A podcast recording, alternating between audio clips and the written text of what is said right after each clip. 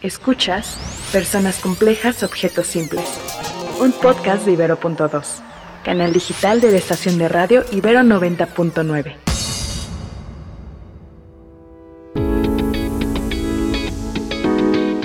Bienvenidas, bienvenides y bienvenidos a Personas Complejas, Objetos Simples, el podcast en el que hablamos de la sociedad vista a partir del diseño. Yo soy Luciana León de la Barra, un ser bigénero bisexual. Y yo María Pérez, una mujer cisgénero heterosexual. Y hoy vamos a hablar sobre el diseño binario. Esperamos les guste. Bueno, creo que yo me di cuenta de cuántas cosas están diseñadas de forma binaria a raíz de mi preferencia por las relaciones poliamorosas, abiertas, de múltiples personas, etcétera, etcétera, etcétera. Y me empezó a hacer ruido, como cuántas cosas no están diseñadas para que no pensemos de esta forma y cómo el diseño influye en la sociedad y en cómo vemos incluso las dinámicas de pareja. Sí, para mí este tema es uno de esos que jamás me había cuestionado, que me parecía tan normal que nunca había visto que es diseño para dos, que es diseño binario o que incluso es diseño para parejas. Creo que personalmente la palabra parejas engloba muchas cosas para mí, una amiga, un conocido, cualquier cosa de dos. Sin embargo, también se va viendo esta ruta del diseño hacia esta fijación por el amor y porque sola o de tres o de cuatro todo es más difícil, lo normal, lo eficiente y lo oportuno sería que simplemente fueran dos. Sí, es interesante porque son pequeños lugares donde lo vemos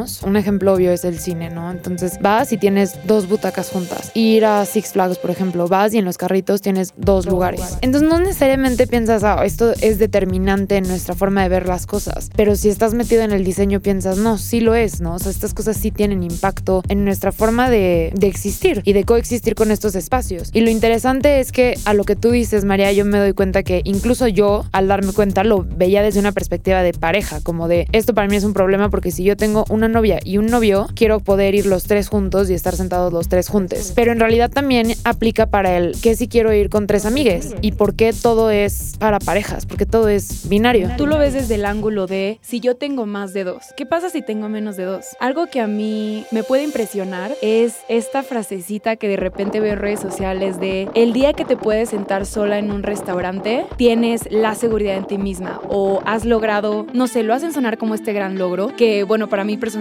una persona que disfruta de estar sola y pasearse sola, pues me parece un tanto, sin ganas de ofender a nadie, chistoso, pero que justo te hace pensar como si moldea nuestra visión del mundo el que todo el diseño sea binario. Porque entonces ir tú sola a sentarte a una mesa con por lo menos dos sillas es visto como, wow, se atrevió, qué valiente que le estás enseñando al mundo que hay un espacio vacío enfrente de ti, porque viniste tú aquí sola a un lugar público, como porque no tienes amigos y amigas, como porque acabas de terminar con tu pareja o no has tenido una, me explico, siempre deja ese vacío para una pregunta de ¿por qué vienes sola? Creo que es importante remarcarlo o empezar a resaltarlo porque conforme las cosas van cambiando, necesitamos que el diseño cambie también. Creo que cada vez es más claro que no tiene nada de malo estar solo, por ejemplo, que incluso puede ser considerado algo positivo. A mí me impresiona mucho que desde que yo soy chica mi mamá va al cine sola muy seguido y cuando se lo cuenta a ciertas personas como a mi abuela, se lo contaba a mi abuelo, a mi familia, etcétera, todos caen en shock como tú dices, de como si fuera un tema de admiración y al mismo tiempo un poco de lástima. Y creo que en cambio generaciones ya más jóvenes nos damos cuenta que es como, güey, quieres ir al cine, ve al cine, o sea, quieres hacer algo y no hay nadie que lo quiera hacer contigo, hazlo y la verdad yo ya ni lo veo como algo de, wow, qué fuerza, se me hace lo más casual. Y creo que entonces el diseño tiene que cambiar de la mano, también retocando estos temas de las nuevas formas de relacionarnos en el sentido romántico. Creo que si de por sí es difícil estar enfrentando a estas estructuras establecidas de la monogamia, este tipo de pequeñas cosas que son de plano estructurales solo lo complican más y es una tristeza. Y entonces creo que hablar al respecto y empezar a pensar hacia hacer las cosas diferentes ayuda a estas personas a que vivan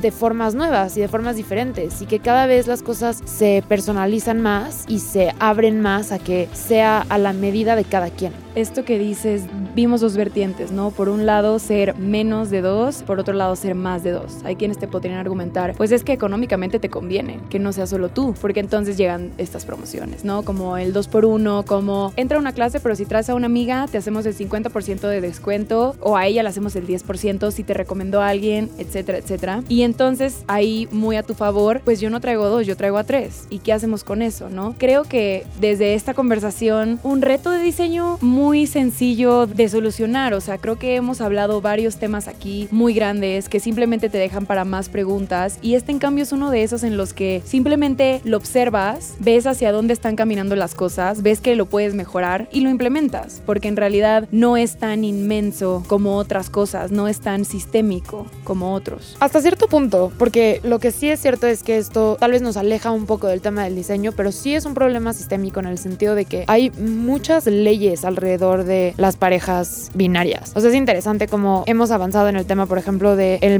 matrimonio entre personas de ambos sexos, pero aún es contra la ley pintar el cuerno, ¿no? Entonces es contra la ley pintar el cuerno y eso rompe tu contrato de matrimonio y entonces te pueden demandar y quitar quién sabe cuántas cosas. Ahora, ¿qué pasa si estás en una relación abierta y entonces tienes relaciones sexuales con múltiples personas y puede que tu pareja tenga evidencias de ello y el día de mañana se enoja y te quiere demandar y va a usar esta ley en tu contra? Pero entonces la ley no te está amparando como alguien que quiere una relación abierta. Y como qué pasa si tú quieres casarte estando en una pareja de tres y ni siquiera sé si pareja saldría la palabra entonces, ¿no? Estando en un throuple, como dicen en inglés. No hay un contrato legal para ese tipo de matrimonio hoy en día. Entonces, creo que eso es lo interesante, que te empiezas a dar cuenta de cuántas cosas de nuestra sociedad están establecidas para este tipo de relaciones. Sí, y que ahí creo que cuando lo llevamos al tema de relaciones amorosas o sexoafectivas, ya entran temas sociales donde sí, el problema se complica. Creo que en especial viéndolo hacia cuando estás tú solito o tú solita, o cuando son temas alejados de relaciones sexoafectivas, ok, es más sencillo. Pero la onda del matrimonio sí tiene un bagaje cultural que trastoca religión muy fuerte. Pues, sin embargo, me parece interesante ponerlo sobre la mesa. No es un tema que yo escuche muy seguido. Oye, y la conversación acerca de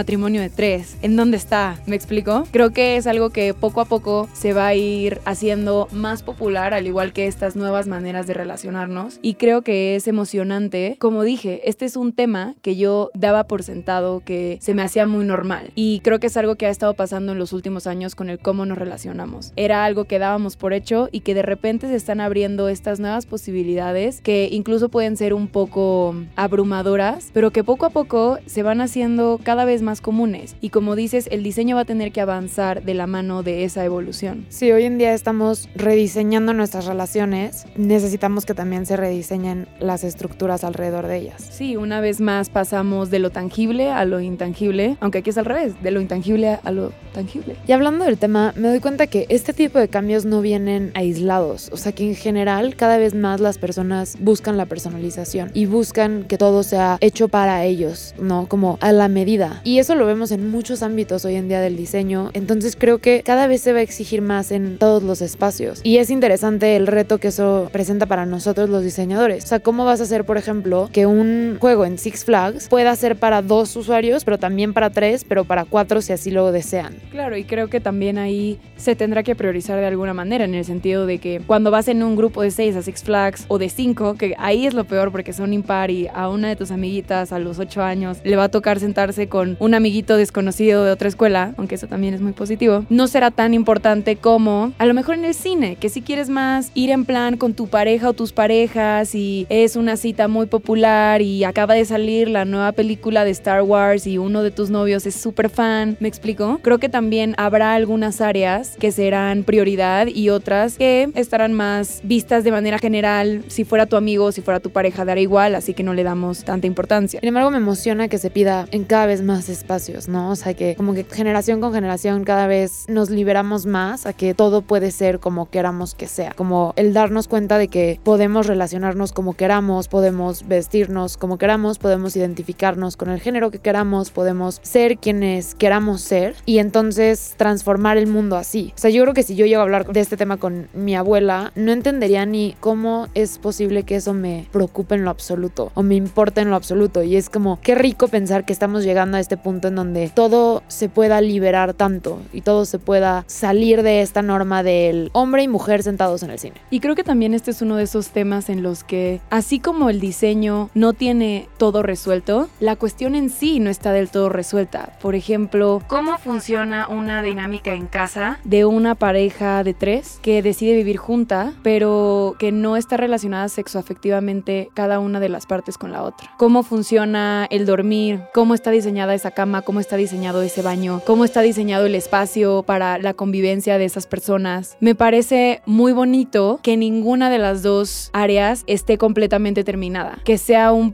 pasito a pasito, se va viendo, se va explorando y se va innovando en el proceso. Sí, como que es una creación muy orgánica, muy empírica, ¿no? Como de las experiencias en sí, que también es algo que me emociona y creo que en general nos aleja un poco del diseño industrial y lo vemos en tanto productos del día a día como temas como este, que cada vez más lo producido en masa es rechazado, porque queremos que las cosas sean diferentes, queremos que las cosas sean nuestras, queremos sentirnos vinculados. Entonces aquí es como cada pareja va a poder empezar o cada grupo de personas que estén relacionadas entre sí de forma sexoafectiva van a empezar a decidir cómo diseñar sus espacios, qué es lo que quieren, qué es lo que necesitan y casi que los diseñadores vamos a estar más al servicio de cada individuo en vez de este rol que tal vez hemos tenido antes de decirle a la gente qué es lo que necesita y decirle a la gente qué es lo que quiere y cómo lo quieren. Ahora estamos a la merced y pautas de los usuarios. Y de un usuario siempre cambiante, porque también es un usuario que no siempre va a tener una pareja de tres, tal vez. Tal vez en un punto sí tiene una de dos, no pareja, un grupo de personas.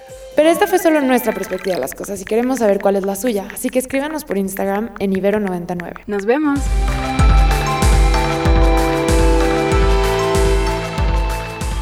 Escuchaste Personas Complejas, Objetos Simples, en su segunda temporada.